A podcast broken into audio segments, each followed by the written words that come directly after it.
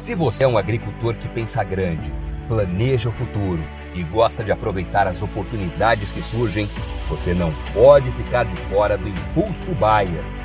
O maior programa de fidelidade do agro brasileiro. E o Impulso Bayer funciona de um jeito muito simples. Para participar, você compra produtos Bayer. Entra no site orbia.ag e cadastra as notas fiscais.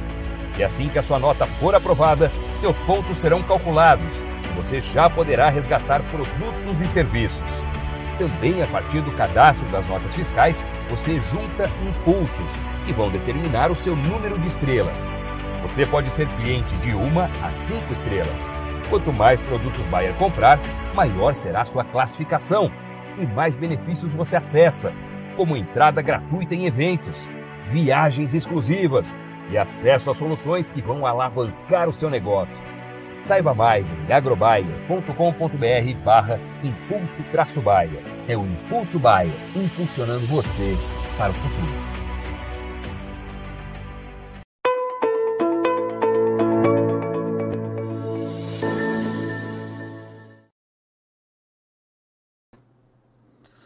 Olá, muito bom dia, agronegócio. Hoje é quarta-feira, 22 de novembro de 2023. Eu sou Alexander Horta. Durante essa semana, para quem não acompanhou ontem, estarei com vocês até a próxima sexta-feira. Carla Mendes está cobrindo é, mulheres do agro em é, pleno mar, em alto mar. Ela faz uma cobertura especial para a gente. Você já vai começar a ver o material da Carla Mendes chegando aí nos próximos dias.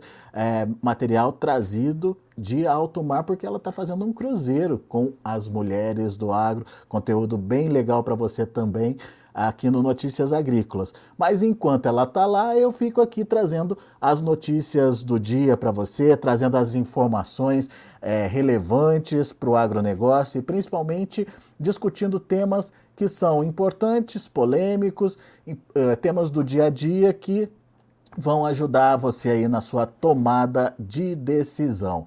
E eu começo pedindo o seu bom dia. Quero saber quem está comigo aí nesse momento. Dê o seu bom dia para gente, é, dá um oi aqui para gente, conta para mim da onde você é, é, que produtor você é, produtor de que cultura, enfim, como é que está a safra aí na sua região. Isso é muito importante da gente entender e principalmente quais as condições dessa safra é, que está em andamento pelo Brasil afora uma das safras mais desafiadoras dos últimos anos. Isso a gente tem ouvido muito falar aí é, por, por parte dos produtores pelo Brasil afora. No sul, excesso de chuva, chuvarada, aliás, chuva retomando é, agora a partir de quarta-feira lá para o sul do Brasil. É, um outro alerta, uma outra atenção especial aí para a volta das chuvas. Tinha dado uma trégua do final de semana para cá, mas a partir desta quarta-feira as chuvas estão de volta ao sul do Brasil, principalmente ao Rio Grande do Sul. Na faixa centro-norte do país, as chuvas estão voltando aos poucos, mas ainda de forma bastante irregular, bastante manchada aí, atingindo algumas propriedades, outras não, mas de acordo com o pessoal do Instituto Nacional de Meteorologia, essa condição deve melhorar à medida que o sistema vai se adaptando a essa nova realidade. Tudo indica que a estação chuvosa está chegando aí, mas a gente precisa esperar para ver, esperar a confirmação. Muito bem, já tenho meu primeiro bom dia aqui. Nunca desista, olha, começou bem aí o codinome de quem participa com a gente. Manda seu nome aí pra gente. Bom dia, sou de Recife. Bom dia para você. Newton Della Vila, bom dia. Sinop, Mato Grosso, falta chuva. É verdade, Newton, a gente está acompanhando isso aqui é, de perto no Notícias Agrícolas. Paulo Henrique Rezende, bom dia. Parando o plantio hoje, chuva pouca e mal distribuída, Guardamor, Minas Gerais. Aí em Guardamor também é o problema é, é a irregularidade das chuvas, né? Chuvas mal distribuídas aí acabam atrapalhando o desenvolvimento mesmo do plantio. A Lilian Henke, Bom dia, Panambi, Rio Grande do Sul, chuva voltou por aqui. É, Lilian, e tudo indica que vai ter continuidade aí essa chuvarada que vem de alguma forma atrapalhando o produtor rural em algumas culturas, deve ter continuidade aí uh, no Rio Grande do Sul nos próximos dias. O Renner Souza, é, bom dia. É, sou aqui de Quirinópolis, Quirinópolis, Goiás, se eu não me engano, e choveu aqui ontem. As chuvas estão chegando, vamos aos poucos aí, mas tudo indica que aos pouquinhos ela, ela vai, a chuva vai se ajeitando aí. O Tiago Evangelista, de Goiânia, safra muito complicada, é verdade, viu, Tiago? A gente tem ouvido muita reclamação de produtores pelo Brasil afora, produtores que não estão conseguindo, é, que não estão conseguindo aí é, fazer os tratos culturais. É, tem produtor que não conseguiu nem plantar ainda. É o caso de produtores lá no sul do Brasil, no Rio Grande do Sul. A soja está atrasada por lá. Enfim, depoimentos muito preocupantes aí de, de, de produtores por, pelo Brasil afora. Ah, o Nunca Desista mandou o nome dele aqui. Me chamo Cícera Camilo. Ô Cícera, obrigado aí pela audiência. A Cícera está falando com a gente lá de Recife. AgroReri, aqui em Araguari, Minas Gerais, está parada. A, imagino que está parado o plantio. Choveu só no último domingo. É, mas o pessoal já retomou o plantio. Com fé em Deus sempre. É isso aí. É, pessoal de Araguari, então, a gente fica na torcida para que as chuvas se restabeleçam o mais rápido possível. Ah, o Ser, Serládio, é isso? Serládio Alves da Silva, bom dia. É, ele é de Malhada de Pedras, lá na Bahia. Bahia tem chuvas, é isso? Que bom, que bom que está chovendo por aí. Uh, o Agro Harry, bom dia, o melhor canal do agro, Lucas de Araguari. Obrigado, Lucas. Obrigado aí pela audiência e pela companhia. Muito bem, agora que eu já recebi o meu bom dia aqui, agradeço de coração a participação de todos vocês, mas não parem de participar não, continuem mandando as suas mensagens, Continuem contando aqui pra gente o que está acontecendo aí na sua região. Se tem um tema polêmico, conta pra gente. Se tem uma situação é, complicada, conta pra gente. Agora, se tiver tudo bem, conta pra gente também. Enfim, é bom a gente ter notícias boas também para passar para quem nos acompanha. Combinado? Ao longo dos próximos minutos estaremos juntos aqui no Bom Dia Agro e você é o nosso convidado. Bom, vamos lá, vamos começar as informações do dia com as notícias da manhã.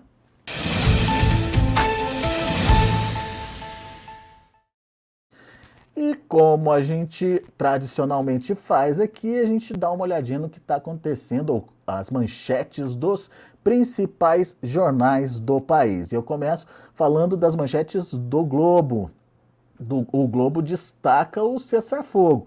É um cessar-fogo temporário, é verdade, mas bastante importante, principalmente por conta é, do resgate aí de crianças, mulheres, enfim, vítimas é, desse conflito, desse confronto entre Israel e o Hamas. Ah, o, o, título da matéria: Israel aprova acordo com Hamas para libertar reféns. Haverá pausa de quatro dias na guerra para retorno de 30 crianças e 20 mulheres sequestradas. O gabinete de Benjamin Netanyahu aprovou no fim da noite de ontem, horário de Brasília, é, um cessar-fogo temporário de quatro dias com o Hamas durante o qual serão libertados aí 30 crianças e 20 mulheres israelenses, é, pessoas que foram sequestradas no 7 de outubro pelo grupo terrorista. Em contrapartida, o Hamas negocia a liberação de 150 palestinos presos em Israel, ou seja, três palestinos para cada refém solto aí de Israel, né? Então temos um acordo, temos uma paralisação, uma trégua na, na guerra, pelo menos por quatro dias. Esse é o acordo. E o acordo foi mediado aí pelo Catar, Egito e Estados Unidos, mas o Netanyahu alertou que a que a campanha militar da faixa de Gaza ela será retomada assim que as trocas estiverem acontecido. Estamos em guerra e assim permaneceremos até eliminarmos o Hamas. É a mensagem do Benjamin Netanyahu. Esse é o destaque do Globo. Uh, que também destaca uh, algumas outras questões. A América Latina terá problemas políticos, diz Lula. Uh, a diplomatas, o presidente afirmou que não precisa gostar do presidente do Chile, da Argentina, da Venezuela para ter boas relações com os países. Frase vem após a eleição aí do Javier Milei, que convidou Bolsonaro para a posse. Não é um gesto que vai no bom sentido, disse o emba embaixador aí da Argentina, o Júlio Bitelli. Começaram as rusgas aí com os hermanos argentinos. Renegociação de dívida empaca e governo faz mutirão. Lembra do tal Desenrola, a famosa campanha de renegociação de dívida é, promovida aí pelo governo? Parece que está empacada aí e uh, exclusivamente via digital e com muitas etapas, as renegociações de dívidas de até 5 mil reais uh, do tal Desenrola é, beneficiaram em um mês apenas 740 mil pessoas das 32 milhões de negativados, dos 32 milhões de negativados que existem hoje no Brasil. É um percentual muito pequeno e para destravar o programa, o governo está promovendo um dia D e pediu ajuda aos bancos para auxiliar aí nessa negociação com os endividados. Muito bem, esses são os destaques do Globo. Vamos ver o que traz para gente o estado de São Paulo. Aqui em São Paulo, destaque também para a, a questão aí a, do acordo, né, que prevê a soltura de 50 reféns e cessar fogo aí entre Israel e Hamas. O pacto prevê, como eu disse antes, suspensão de ataque durante quatro dias e liberação de 150 presos palestinos pelo governo israelense. A foto principal é aí do presidente eleito Javier Milei com o uh, então presidente da Argentina, Alberto Fernandes. Após triunfo de Milei, Lula tenta fechar logo o acordo do Mercosul, é o subtítulo aí abaixo uh, da, da foto. Lula quer concluir acordo até 7 de dezembro, quando o Brasil deixará a presidência do Mercosul e três dias antes da posse de Javier Milei, que chamou o bloco de estorvo. Fernandes recebeu Milei na residência presidencial uh, dois dias após a eleição. Está aí a foto, portanto, sendo destacada pelo estado de São Paulo. E como antídoto à reforma tributária que está em andamento lá no Congresso, os estados começam a aumentar ICMS. Isso aí não é nada positivo, não, afinal de contas, é, vai virar uma bola de neve. Os estados estão tentando se precaver de uma possível perda é, de recursos a partir da implantação da reforma tributária, mas não é dessa forma que a, as coisas vão se resolver.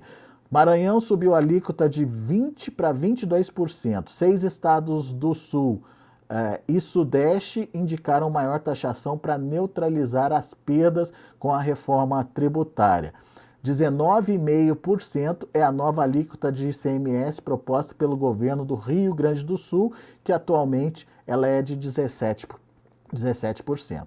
Ainda bem que o ICMS está saindo aí das mãos ah, do, dos governadores, enfim, do Estado, ah, para se tornar eh, um imposto único. Né? Vários, vários impostos vão se tornar aí o IVA, o Imposto de Valor Agregado, nessa nova proposta aí de reforma tributária. Dessa forma, essa condição de poder aumentar a qualquer momento ou, ou, e, enfim, cobrar mais imposto do cidadão acaba ficando um pouquinho mais engessada. Muito bem, vamos para a próxima capa e essa próxima capa tem a ver aí com o Rio Grande do Sul, mas da mesma forma, destaque para a questão aí da libertação dos 50 reféns. Governo israelense aprova acordo com Hamas para libertar 50 reféns. Como eu já disse, o acordo foi divulgado em comunicado do escritório do primeiro-ministro Benjamin Netanyahu, que pediu apoio aos colegas de gabinete. Bom, temos também uma imagem bastante assustadora aí da água lá é, do Guaíba, né, lá, no, lá em Porto Alegre. É, de acordo com a manchete, a água assombra com 3 metros e 46 centímetros no Cais Mauá. Guaíba tem maior cheia desde 1941 quando naquele momento alcançou 4,75 metros e 75 centímetros lá em Porto Alegre. Os reflexos foram sentidos na Zona Norte, na Orla e nas ilhas, para quem conhece Porto Alegre, são regiões aí banhadas pelo Guaíba. A chuva também seguiu produzindo efeitos no interior, é, em Roca Salles, no Vale do Taquari, funcionários do hospital tiveram que retirar móveis e equipamentos para evitar mais danos para nova em relação aí a novas inundações. É isso, chuvarada, portanto, de volta ao Rio Grande do Sul, está atingindo as cidades, mas também está atingindo a zona rural lá do lá do estado, produtores bastante preocupados com esse excesso de chuva aí uh, no, no Rio Grande do Sul. Muito bem, temos aí uma outra manchete pequenininha aqui. Avança no Senado proposta que limita as decisões individuais de ministros do Supremo. O texto impede que liminares derrubem é, lei ou ato do presidente da República e dos presidentes do Senado e da Câmara é o Congresso tentando aí botar um freio nas decisões do Supremo, uh, o Congresso achando que cada um tem que ter a sua, é, a sua autonomia, enfim, o seu processo de trabalho mantido. E para participar dessa e outras votações, temos também destaque no Notícias Agrícolas dizendo que o ministro Fávaro pediu exoneração, justamente para que ele, como senador, possa ir participar dessas votações complicadas, digamos assim, que estão por acontecer. Conforme informações publicadas no Diário Oficial da União, o ministro da Agricultura, uh, Carlos Fávaro, pediu exoneração do cargo. O decreto está datado da última terça-feira. Segundo informações do G1, o pedido de afastamento do cargo por parte de Fávaro é motivado pela participação em votações importantes no Senado. Carlos Fávaro foi eleito senador em 2018 pelo estado de Mato Grosso e seu cargo é ocupado pela suplente Margarete Busetti, é, desde que foi nomeado ministro aí pelo presidente Lula. Uma das pautas que Fávaro deve participar da votação é dessa proposta de emenda constitucional que elimina aí as decisões individuais de ministros do Supremo Tribunal Federal. Mas o Fávaro, ele vai ter pela frente também já que ele está é, assumindo né, o, o, cargo de senador, é, votações importantes para o agronegócio. Vamos ver como o ministro Carlos Fávaro vai se posicionar diante principalmente de dois projetos. Né? O primeiro deles é o projeto ah, que é, versa sobre o marco temporal. Na verdade, é, está é, proposto para hoje, né, que uh, os, os senadores, enfim, o Congresso, eles devem analisar o veto do governo uh, ao marco temporal. Uh, isso deve, na verdade, isso deve acontecer em votação lá no Congresso a partir de amanhã. Mas para hoje a gente tem a votação aí do projeto de lei 1459, que trata da modernização dos, pesticidas, a lei dos pesticidas, que será votada aí no Senado Federal. Essa lei é muito importante para uh, eh, todos os produtores rurais, é uma lei mais moderna, onde se diminui o prazo para aprovação de novas moléculas, onde você tem mais transparência no processo aí é, de aprovação uh, e autorização de utilização de novos defensivos, inclusive com a utilização de novos princípios ativos. Enfim, é uma lei controversa que já foi chamada aí de lei do veneno, mas que a gente entende que para o agronegócio ela é muito importante. Vamos ver como o é, senador Carlos Fávaro vai votar nesses dois, nessas duas questões aí que estão é, sendo colocadas aí para votação no Senado, a lei dos pesticidas e o veto ao marco temporal.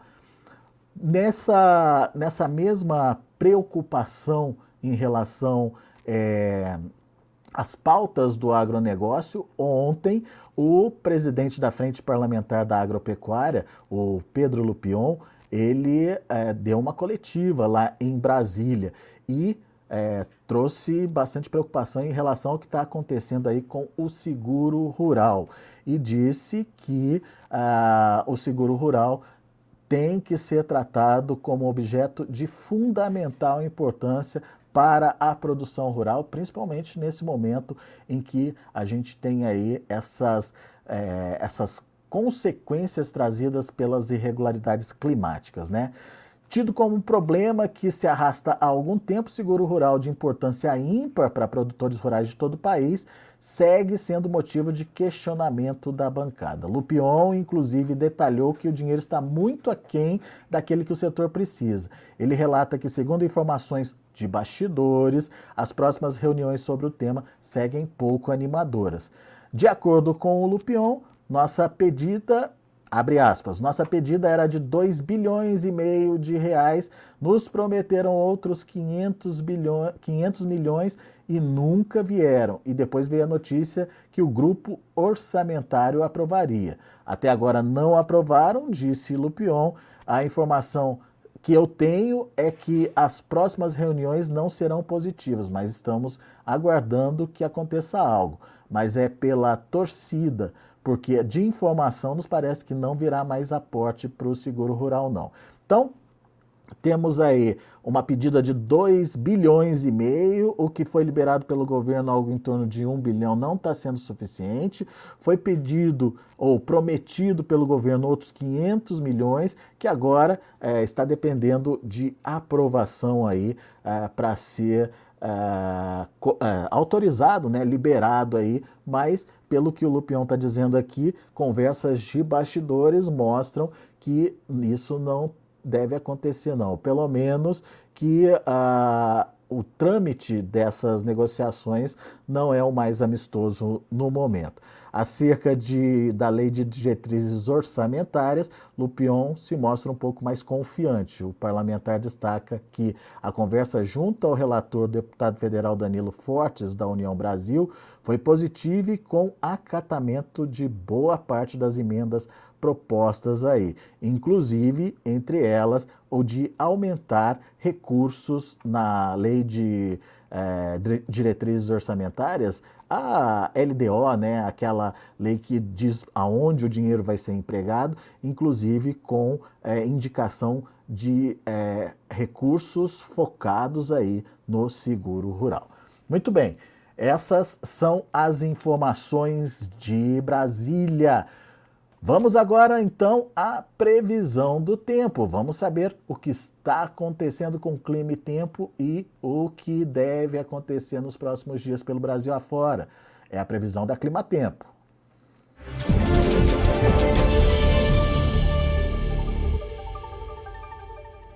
Nesta quarta-feira, o alerta de perigo em boa parte do sul do Brasil continua. Isso porque uma nova área de baixa pressão vai se formar próxima aos três estados e, com isso, os temporais devem acontecer. E com muita persistência, principalmente no território gaúcho. Nas áreas mais escuras do mapa, o volume acumulado é maior e, como o solo já está saturado, tem potencial de transtornos. Alagamentos, enchentes, deslizamentos de terra, todo aquele cenário que a gente vem observando nesses últimos dias por conta do excesso de chuva pode se repetir. No centro-oeste e áreas do norte do Brasil, as pancadas são mais isoladas, assim como em boa parte do estado de São Paulo. A chuva acontece de maneira forte ainda nessas regiões, acompanhada de ventania, descargas elétricas e principalmente no Tocantins, áreas do oeste da Bahia, sul do Maranhão, do Piauí, áreas do norte de Goiás e também o norte do Amazonas, o volume acumulado é um pouco mais expressivo. Nessas regiões, o céu fica mais encoberto ao longo da quarta-feira e tem possibilidade de chuva a qualquer momento. Na costa leste do Nordeste e na costa norte, a chuva acontece de maneira muito fraca no fim da tarde E em todo o Espírito Santo, áreas do norte do Rio de Janeiro, interior de Minas Gerais e o sertão nordestino, tempo firme ainda prevalece, com pouca nebulosidade. Inclusive na capital do Rio de Janeiro, o dia começa com sol, a tarde ainda deve ser de sol, mas a nebulosidade começa a se juntar e só à noite é que tem condição de chuva na capital fluminense. As temperaturas ainda devem ser muito elevadas, máxima de 37 graus no Rio de Janeiro, 31 em Manaus, 35 em Cuiabá e 31 de máxima em Salvador nesta quarta. No Rio Grande do Sul, temperaturas começam mais amenas. O início do dia deve ser marcado por essas temperaturas um pouco mais baixas, mas no norte e noroeste do estado, as temperaturas devem ser até um pouco mais elevadas até o meio da tarde. Em Porto Alegre, não esquenta muito, máxima de 25 graus. Muito bem, você viu aí a previsão do tempo é, e o clima é o grande problema da produção rural brasileira. Tanto que meus amigos aqui, internautas de todo o Brasil, estão relatando os desafios desse plantio, dessa safra tão desafiadora. Estou falando aqui do Eustáquio, do Hélio Eustáquio Carneiro. É, ele é de Carmo do Paraíba, Paranaíba, na verdade. Carmo do Paranaíba, lá em Minas Gerais. Ele está relatando que está faltando chuva lá para eles. Jonathan Freitas, bom dia. Ele é de Rio Brilhante, Mato Grosso do Sul. Obrigado, viu, Jonathan, pela participação. A Priscila Ribeiro é de São Pedro, aqui no interior de São Paulo. Bom dia, bom dia para você também. Obrigado pela audiência. O Newton César de Lima, bom dia a todos. Ah, Joaquim, ele é de Joaquim Távora, lá no Paraná. O que podemos dizer em relação aos hortifrutis para o fim de novembro e dezembro? Permanecem os preços em disparada? O que a gente é, pode te dizer, Newton, é que hortifruti está muito relacionado com a questão do clima. Se o clima vai bem, a produção é boa e, consequentemente, a gente tem é, oferta estável e preços estáveis. Mas se o clima vai mal, obviamente a produção é comprometida por questão de pragas e doenças, por questão de perdas de clima, enfim, e daí a situação fica complicada. Tudo vai depender do clima, não dá para a gente dizer é, se vai ser bom ou ruim para novembro ou dezembro, se a gente não souber a previsão do tempo e principalmente como é que o clima está impactando aí na produção dos hortifrutis. Mas se você quiser saber especificamente aí de alguma cultura, de algum setor específico, manda aqui para a gente que a gente pesquisa e traz mais detalhes para você. Combinado? O Renner Souza estava participando já com a gente. Temos expectativa de plantar 32 mil hectares de soja na região de Quirinópolis, Goiás. Estamos com 55% plantado.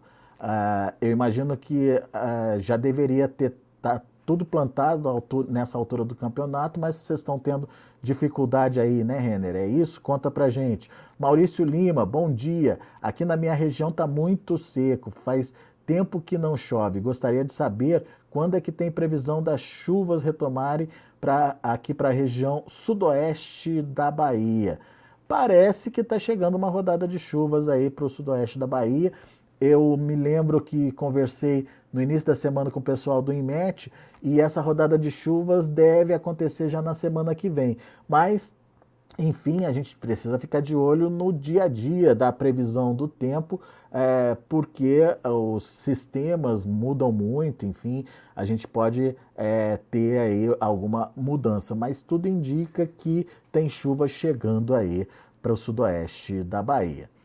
Ah, vamos ver quem mais. A gente tem o pessoal da AgroHere lá. Ah, o governo está deixando o país à mercê pois é uma preocupação muito grande da gente também aqui. Engenheiro agrônomo Vitor, bom dia a todos os amigos, bom dia também para você, Vitor. Vinícius Wetzel, bom dia, chovendo em Pelotas, Rio Grande do Sul, de novo. E é isso aí, Vinícius. A previsão está dizendo que as chuvas retornam e retornam com tudo aí para o sul do Brasil, principalmente aí para o Rio Grande do Sul nos próximos dias. Bom, vamos dar continuidade e está na hora de é, passarmos aí pela nossa rodada de preços.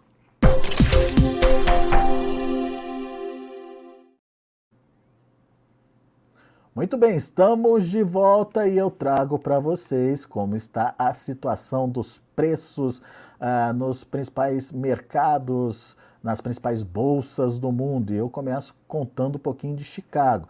Chicago hoje tem um dia de realização de lucros para a soja. Janeiro está negociando a soja nesse momento a 13 dólares e 66 centos por bushel, uma perda em torno de 10 pontos e meio, e o vencimento março 13,82 caindo 10 pontos mais 75. O maio que ontem trabalhou acima dos 14 dólares por bushel, hoje perde 10 pontinhos aí. Esses são os preços da soja.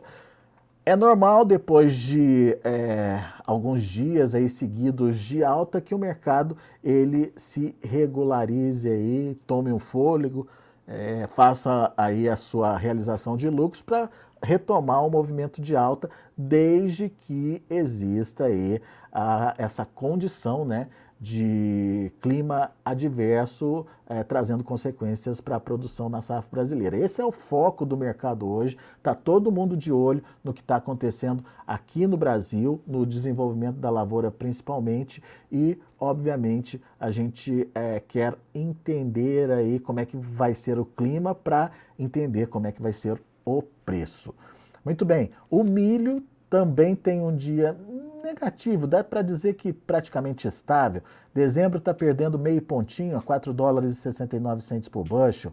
O março, 4,88, perdendo meio pontinho também. E o maio, 4 dólares e 99 centos por bushel, perdendo um pontinho nesse momento. E a gente tem também o trigo, Trigo que é, tem um movimento ainda de alta, né, uma sequência aí dos últimos dias. Dezembro a 5,61, subindo 6 pontos mais 75. Março 5,89, alta de 7 pontos. Maio 6 dólares e 3 centos por bushel, alta de 6 pontos e meio. Então, o mercado lá em Chicago está variando bastante. Deixa eu passar rapidinho o que está acontecendo aí nos demais mercados.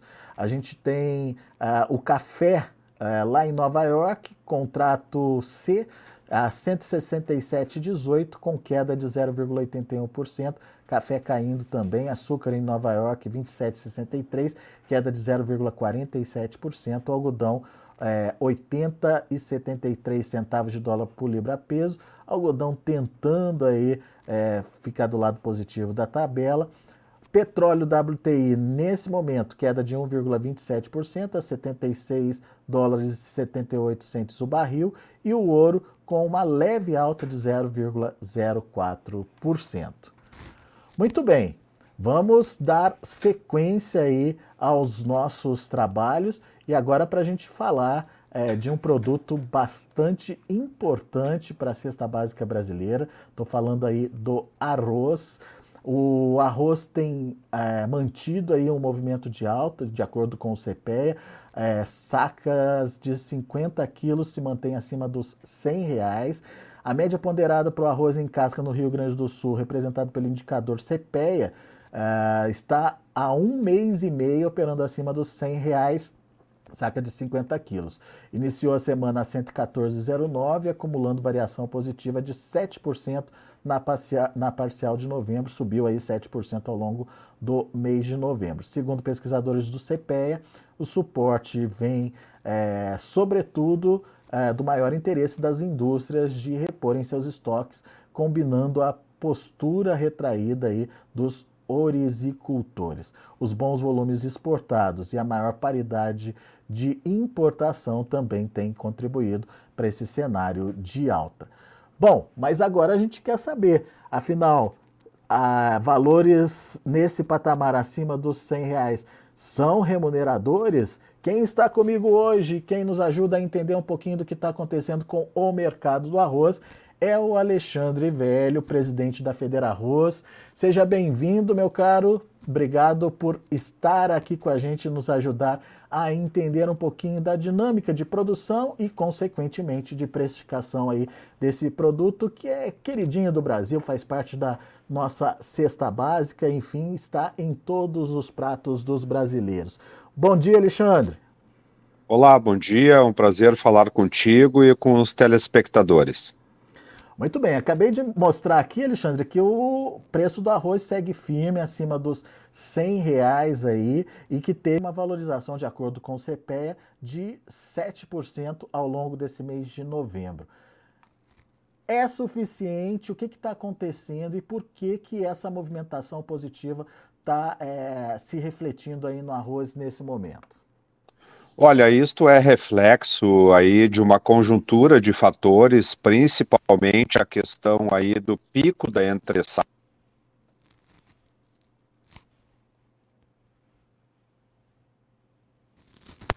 em função da restrição aí de exportações por parte da Índia, a paridade mais alta com relação ao Mercosul, porque o câmbio andou uh, dando uma recuperada e trabalhando aí por um bom tempo novamente acima de cinco reais, o que favoreceu as exportações. E também o Mercosul, que tradicionalmente aí coloca arroz no mercado brasileiro, nos grandes centros.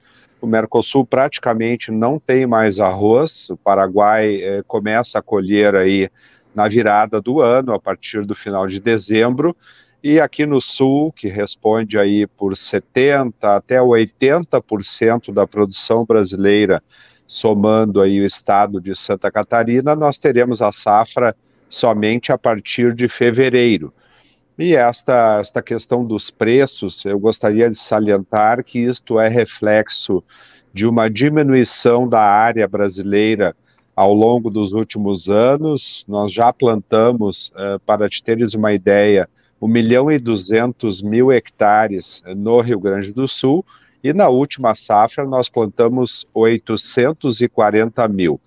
Em função da baixa rentabilidade desta cultura, muitos produtores vêm alterando as suas áreas, migrando para a soja e para o milho e também para o trigo e aumentando aí a área de pecuária no sistema de produção.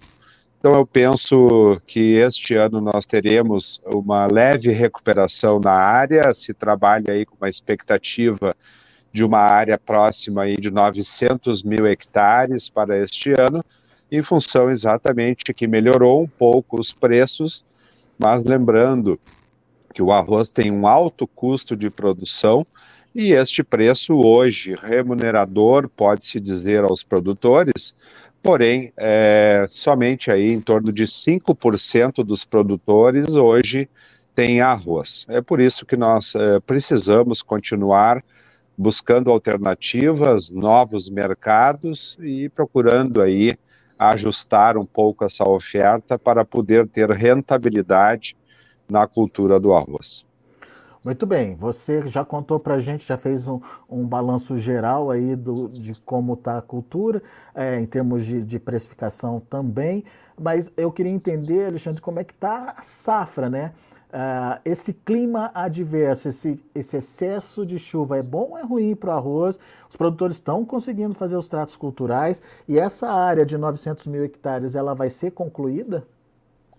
É, assim, a tua pergunta é muito apropriada. Nós estamos num ano desafiador, tem chovido muito acima da média. Algumas regiões no mês de setembro é, ocorreram aí chuvas acima de 500 milímetros, enquanto a média é 150.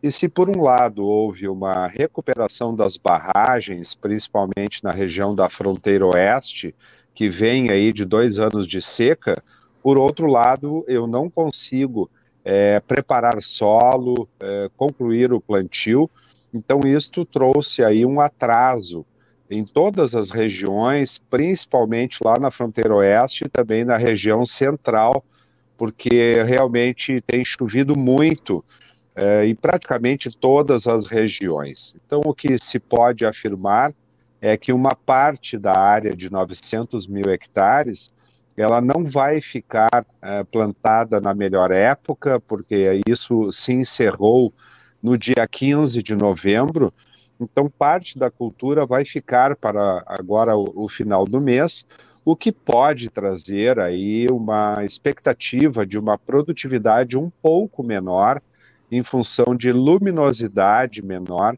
eh, este ano, em função do El Ninho. Então, por um lado, eu tenho um aumento da área aí de 5 a 10%, pode variar este aumento, mas não se trabalha com uma expectativa de produtividade muito grande em função desta previsão aí de continuar o El Ninho. Ô, ô, ô Alexandre, essa condição de produtividade sendo afetada, a gente entende que é por conta aí, obviamente, uh, das condições climáticas. Mas de uma maneira geral, o que tem acontecido com o arroz aí nos últimos anos, essa redução diária está sendo compensada pelo aumento de produtividade? Sim, uh, nós viemos compensando aí a redução certamente em função da rotação de culturas. Quando eu tenho aí a rotação com soja, principalmente, eu aumento a fertilidade das áreas, a fertilidade de solo, e no ano seguinte, é, que eu tenho a soja em áreas de arroz, eu normalmente eu tenho um aumento de 20 a 25 sacos por hectare na produtividade do arroz, o que compensa de certa forma aí a diminuição. E por outro lado, os produtores é, com altas produtividades, quando ele tem esta rotação, ele tem então condição de enfrentar este custo de produção que eu comentei, tornando-se aí viáveis na atividade orizícola. Por isso que eu tenho convicção e a Federal Rosa aposta nisso que a rotação com a soja ela veio para ficar e na verdade a solução do arroz para nós mantermos uh, uma área expressiva que se tem hoje no Brasil plantada, nós precisamos continuar com esta rotatividade aí de culturas, o que nos dá condição aí de uma melhor produtividade. É uma dobradinha que deu certo aí para o setor, então, né, Alexandre? Com certeza, uma dobradinha que veio para ficar. É necessário o controle aí de plantas invasoras, é maior, o uso de outros produtos, de outros princípios ativos, diminui a incidência de plantas invasoras e, consequentemente, diminui também a necessidade do uso de defensivo agrícola. Tudo isso aí, junto com o plantio direto que nós estamos uh, fazendo cada vez mais em função do uso uh, de pastagens aí de cobertura vegetal durante o inverno, tudo, todo este sistema de produção soja, pastagem e plantio direto, ele também favorece aí a questão de um menor removimento de solo e, consequentemente, aumento das condições de produção e também aí de produtividade. Muito bom. Vamos voltar para a questão do preço, Alexandre. É, a gente, é, você explicou muito bem, tem um contexto internacional que ajuda, tem aí a, a questão do, do, dólar que dificulta a importação e que também ajuda o produtor brasileiro. É, enfim, estamos no pico da entre-safra, tem pouca oferta é, sendo é, distribuída aí no mercado nesse momento. Qual que é a sua expectativa de continuidade desse movimento de alta? O CPE está falando de 7% de alta só agora no mês de novembro. Podemos ver mais que isso? Nós estamos chegando num patamar aí de paridade com relação ao mercado internacional. Inclusive já se cogita a importação aí de arroz eh, da Tailândia. Alguns negócios aí eh, estão eh, por acontecer. Porém, o que a gente acompanha é que normalmente o arroz que vem de fora ele não tem a qualidade do nosso arroz. O exemplo é o arroz americano que é o nosso principal concorrente, e em função de que os americanos plantam uma variedade de arroz que não é a que o mercado brasileiro está acostumado, porque nós aqui consumimos o arroz uh, longo fino, tipo 1, e os americanos plantam arroz híbrido. Então, normalmente, o que ocorre é que nós temos um preço, as, a maioria das vezes, maior lá fora, e uma qualidade inferior. É por isso que eu tenho dito que nós temos que resolver algumas questões internas, trazer uma melhor competitividade ao setor, principalmente em função aí das diferenças tributárias que nós temos entre os estados, o que tira a competitividade aí da indústria gaúcha e também uma concorrência de certa forma desleal por parte do Mercosul, principalmente o Paraguai, porque o Paraguai não tem uh, nossas regras aí ambientais, não tem as nossas regras trabalhistas, é, trabalha com produtos aí oriundos de outros países, enfim, é uma concorrência difícil de enfrentar, porque o Paraguai tem um custo de produção, em média, em torno de 10 reais menor do que o custo aqui do Rio Grande do Sul. Então é por isso que nós temos é, dito que nós temos é que buscar estas soluções e buscar aí continuar sendo um grande produtor de arroz, fornecendo este produto de altíssima qualidade. E eu ressalto que ao consumidor, embora nós tenhamos aí um aumento este ano ao consumidor, nós continuamos tendo um produto acessível entre 5 e 6 reais o quilo, o que não onera aí muito uh, o orçamento familiar, porque o arroz realmente é um produto essencial na mesa do brasileiro que tem, como uh, diz uma nutricionista famosa, nós temos a comida de verdade. Então, uh, a proteína, a salada, o arroz e o feijão formam um prato fundamental na mesa do brasileiro e nós temos que continuar fornecendo este produto de alta qualidade na mesa dos consumidores. Muito bem. Você falou que, tamo, que a gente está se aproximando aí da paridade de importação. Qual que é esse teto aí, Alexandre? Em torno de 110 reais e hoje é mais ou menos por aí. O mercado preço CPEA passou um pouco disso, mas lembrando que sempre tem outras despesas para que este arroz, este arroz importado chegue aí na mesa dos consumidores, de embalagens, transporte. Então, normalmente, num preço parecido, a indústria brasileira prefere pagar o arroz do mercado interno exatamente pela qualidade superior e as dificuldades que eu tenho de logística, o tempo que esse arroz importado demora para chegar, para te teres uma ideia, eh, se vier este arroz da Tailândia, ele não vai chegar no Brasil antes de janeiro, e até lá nós temos aí é, que continuar é, fornecendo arroz no mercado interno para que não falte produto aí e não vai faltar até a colheita produto na mesa do brasileiro. É, o importante é que também esse arroz tailandês não chegue na hora que a gente esteja colhendo por aqui, né? Exatamente. É, tu pegaste bem. Isso preocupa a Federarroz, porque nós temos uma boa safra pela frente, embora com alguns problemas aí eh, para se plantar. Nós já temos praticamente hoje 75% da área gaúcha plantada, o que nos garante, então, aí em fevereiro começar a colheita. Então, não vejo maiores preocupações com relação ao abastecimento e nós uh, certamente teremos uma boa safra pela frente com todas as dificuldades aí que nós estamos enfrentando.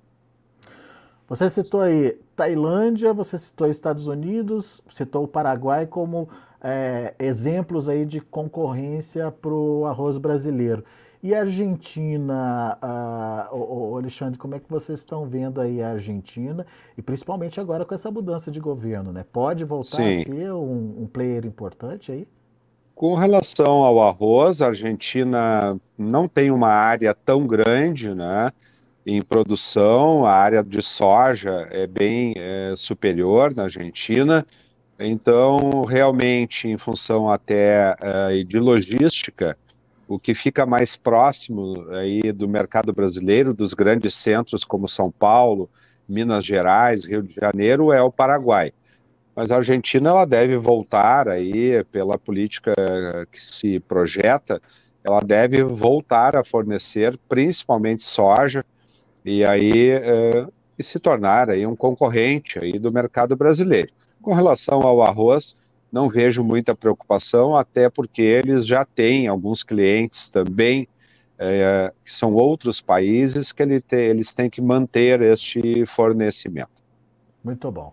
Alexandre, só para a gente encerrar o seu recado para o produtor é, nesse momento, é, o que, que você diria para ele, enfim, principalmente é, nesse momento, né, como você bem colocou, de alta dos preços, mas poucos produtores aproveitando, né?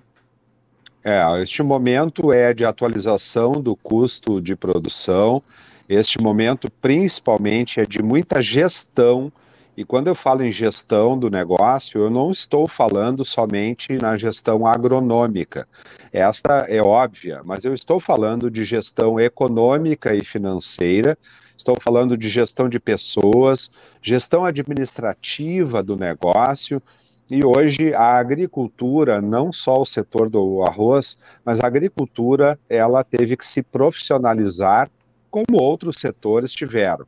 Então, realmente nós temos que ter um olhar muito forte nesta parte de gestão para continuarmos aí eh, viáveis na atividade agrícola, seja ela de arroz, de soja, de milho, de trigo, e até mesmo da pecuária. Então, o recado que a Federarroz eh, deixa aos produtores é que busquem sempre atualizar os seus custos, porque o que importa realmente é resultado econômico através eh, de qualquer destas culturas eh, que eu citei.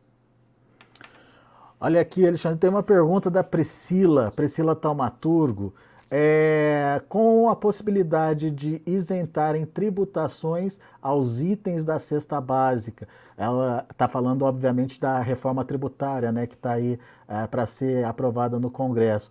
Uh, o que você é, vislumbra em relação a essa possibilidade?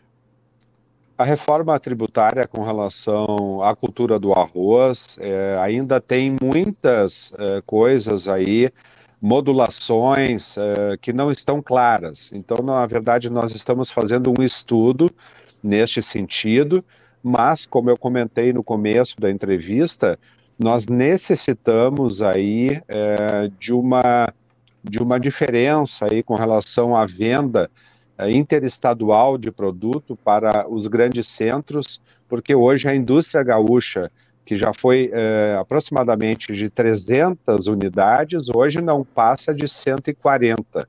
E isso é, é pela questão daí da falta de competitividade com relação é, principalmente aí ao produto oriundo do Mercosul. Então, realmente, a reforma tributária ela é importante, nós estamos acompanhando aí muito próximos, e sempre buscando aí entender melhor, porque ela é necessária para trazer exatamente essa competitividade maior no mercado. É, e eu tive recentemente falando com o deputado Arnaldo Jardim e com a volta da, da reforma tributária para a Câmara dos Deputados, uma coisa chamou a atenção dele, a tal da cesta básica estendida. Ainda não ficou claro é, para ele o que, que significa essa cesta básica estendida, que tipo de produto estaria ali nessa cesta básica estendida, ou seja, é, não são todos os produtos da cesta básica que terão isenção total. Alguns produtos terão é, tributação ainda que pela metade, mas terão tributação. Então vamos esperar para ver onde que o arroz se enquadra aí. Eu imagino que na cesta básica tradicional, né, Alexandre? Mas, Sim. enfim sempre tem uma surpresa aí, né?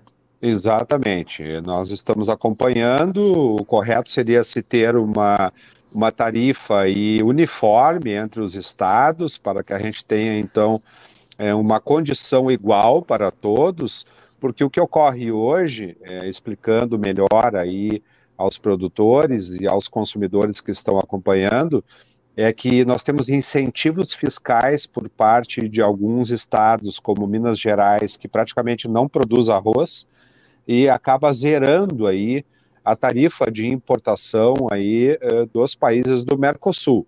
Então, realmente isso dificulta e isso explica também por que Minas Gerais importava há 10 anos atrás uh, eh, 4 mil toneladas de arroz do Paraguai e hoje importa 400 mil. Então, realmente, isso tira a necessidade de compra é, por parte deste estado aí é, do mercado aqui do sul e prejudica a indústria local, consequentemente prejudicando a ponta é, mais fraca desta cadeia, que é o, os produtores que a Federarroz representa. Muito bom. Alexandre Velho, meu amigo, obrigado mais uma vez pela disponibilidade de estar aqui com a gente e ajudar a gente a entender um pouquinho aí do mercado do arroz e principalmente é, entender o momento, né? Que é importante para o produtor, mas você bem lembrou, apesar dos preços bons, são poucos os produtores que estão aproveitando nesse momento. Tomara que, de fato, quando a safra chegar, que a gente tenha aí preços ainda remuneradores para o produtor brasileiro. Volte sempre, Alexandre. Obrigado pelo espaço, um ótimo dia, um bom trabalho. Até a próxima. Até. Muito bem. Uh, temos aí a palavra então de Alexandre Velho, presidente da Federarroz, trazendo um pouquinho desse cenário para o mercado do arroz brasileiro. Bom, deixa eu continuar aqui com os meus amigos internautas, estou gostando dessa participação é, de hoje. Temos também o Pedro Schirmer, ele está dando bom dia aqui para gente. Obrigado, Pedro. Bom dia para você também. O Márcio Maciel, ele está falando lá com a, com a, gente de Manuel Ribas, lá no Paraná. Bom dia aí para você, Márcio. Obrigado pela audiência. Olha o Varley, Varley Carvalho, bom dia. Alexander, chuva boa no sul de Minas Gerais, plantios retomando, retomando na região. Ainda bem, pelo menos uma boa notícia aí, Varley. Obrigado por compartilhar com a gente aí essa boa notícia. É, a Priscila é, Taumaturgo já participou com a gente. Obrigado, viu, Priscila, pela participação. Ela disse que está sempre atenta aqui. Obrigado aí. Continue nos assistindo. A sua audiência é muito importante para a gente. A Mara Garcia, bom dia abençoado a todos. Para você também, Mara, obrigado. Luiz Gonzaga Arruda, é, boi gordo sendo negociado bem acima da referência no interior de São Paulo.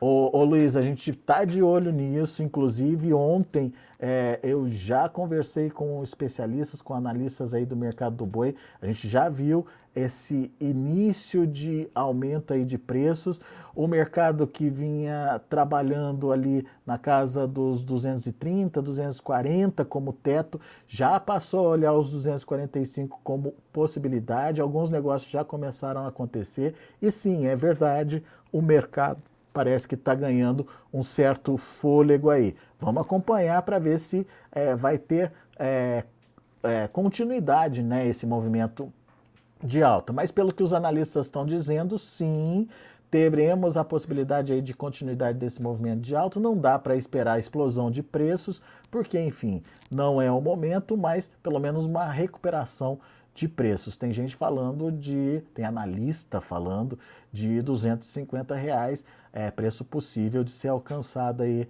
ah, talvez um pouquinho mais para dezembro, mas preço possível de ser alcançado por conta de uma redução de oferta.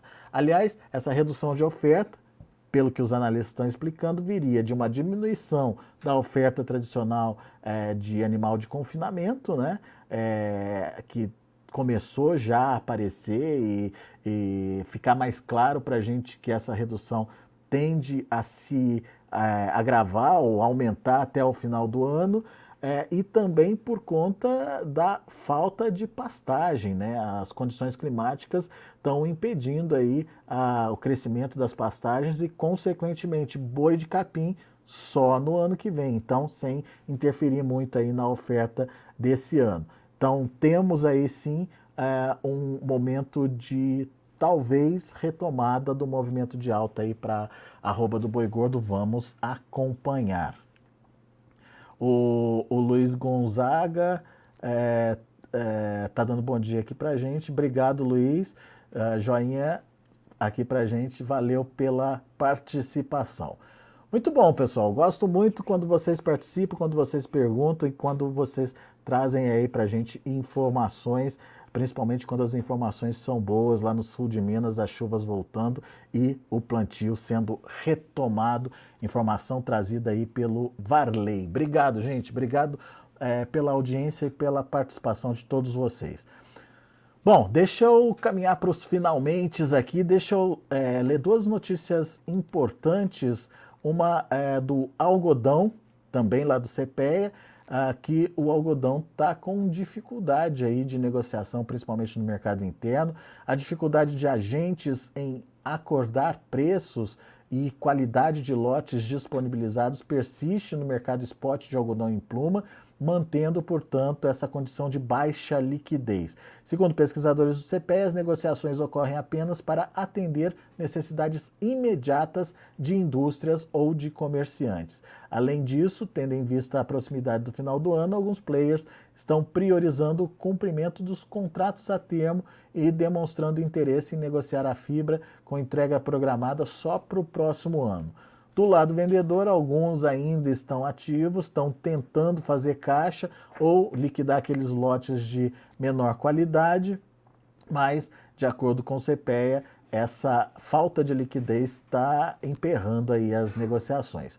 Já as exportações brasileiras de algodão em pluma vêm registrando bom desempenho. Agora, em novembro, é um exemplo. A atual média diária está em 15,4 mil toneladas contra 13,4 mil toneladas de eh, novembro do ano passado. Um aumento, portanto, de 14,5% nas exportações, comparando é, novembro com novembro do ano passado. Se esse ritmo de escoamento se mantiver até o encerramento do mês, os embarques podem superar as 300 mil toneladas, o que seria o maior volume em quase três anos, diz aí o CPE bom para o algodão brasileiro, portanto, aliás, algodão é um produto que vem se destacando muito em termos é, de cultura aqui no Brasil, pela organização do setor, pela forma como o setor tem buscado é, produzir com segurança, com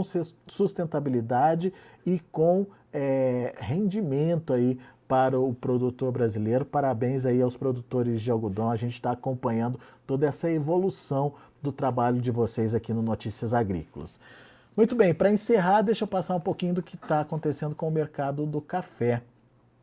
Cafeicultores estão receosos quanto aos possíveis impactos do clima na safra 24-25, safra a ser colhida no próximo ano. Além das temperaturas acima dos 40 graus, que a gente viu acontecer aí nos últimos dias, nas últimas semanas, os agentes consultados pelo CPE relataram queda de granizo em algumas fazendas produtoras, temporais e ventanias intensas é, cenário que está sendo associado, obviamente, ao El Ninho. Segundo pesquisadores, a preocupação se dá sobretudo com o pegamento das flores, tendo em vista que as rajadas de ventos, muitas vezes acima dos 70 km por hora, têm atingido as lavouras de forma recorrente. Não só das flores, os próprios chumbinhos, bem delicados ali na planta, eles é, também diante de uma chuva mais forte ou diante ali é, de um vento mais forte, eles podem também ser arrancados. Embora ainda não seja possível estimar a dimensão dos efeitos que essas intempéries causaram, uma parcela expressiva dos agentes afirma que haverá prejuízo produtivo na temporada 24-25 Vamos ficar atentos ao que está acontecendo e vamos ver nesse momento como estão os preços do café. Lá uh, em Nova York, o café está sendo negociado nesse momento com uma queda de 0,85%, 167,12 é, é, centavos de dólar por libra peso. É, no caso uh, do café, as quedas elas estão aí para praticamente todos os vencimentos. Dezembro 174,85, março 167,45, o maio 166,65 e o julho 167,35 centos de dólar por libra peso. Números do café lá para Nova York. Muito bem, com essa informação do mercado do café, a gente encerra mais essa edição do Bom Dia Agro. Espero que vocês tenham gostado. Muito obrigado pela participação, muito obrigado pela interação aqui com a gente. Fica o convite para que amanhã vocês estejam de volta e que a gente possa trocar mais informações sobre o que está acontecendo com o agronegócio brasileiro. A sua participação é muito importante. Até lá!